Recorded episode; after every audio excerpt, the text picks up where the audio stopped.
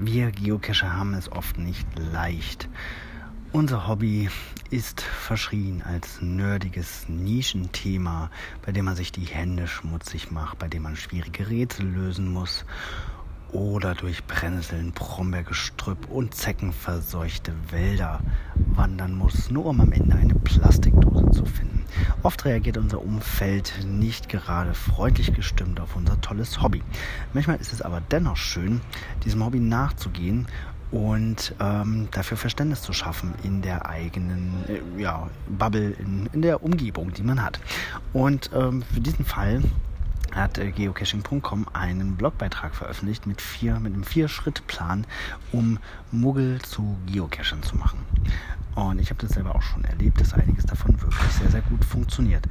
Beispielsweise der erste Tipp, gehe zu einem deiner Lieblingsgeocaches. Ähm, wenn ich Leuten Geocaching vorstellen will, dann mache ich das am liebsten mit unserem Geocache My Fair Lady. Hat äh, fast 1100 Favoritenpunkte und ist ein echter Wow-Faktor birgt natürlich das Risiko, dass ähm, so ein geiler Cache dann äh, die Messlatte ist und andere Caches danach dagegen abstinken.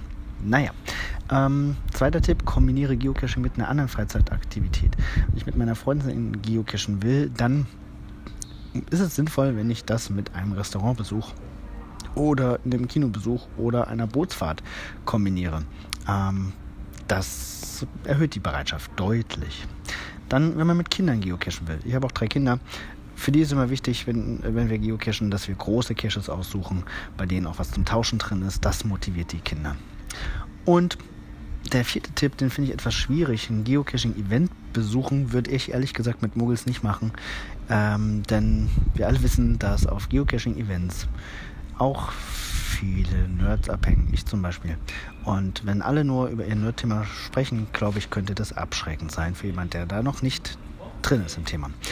Aber das ist nur meine persönliche Meinung. Ich kopiere euch mal den Artikel und auch den Cache, den ich immer auswähle, wenn ich mit jemandem das Hobby erstmalig ausprobiere. Und freue mich auf eure Kommentare. Bis bald im Wald.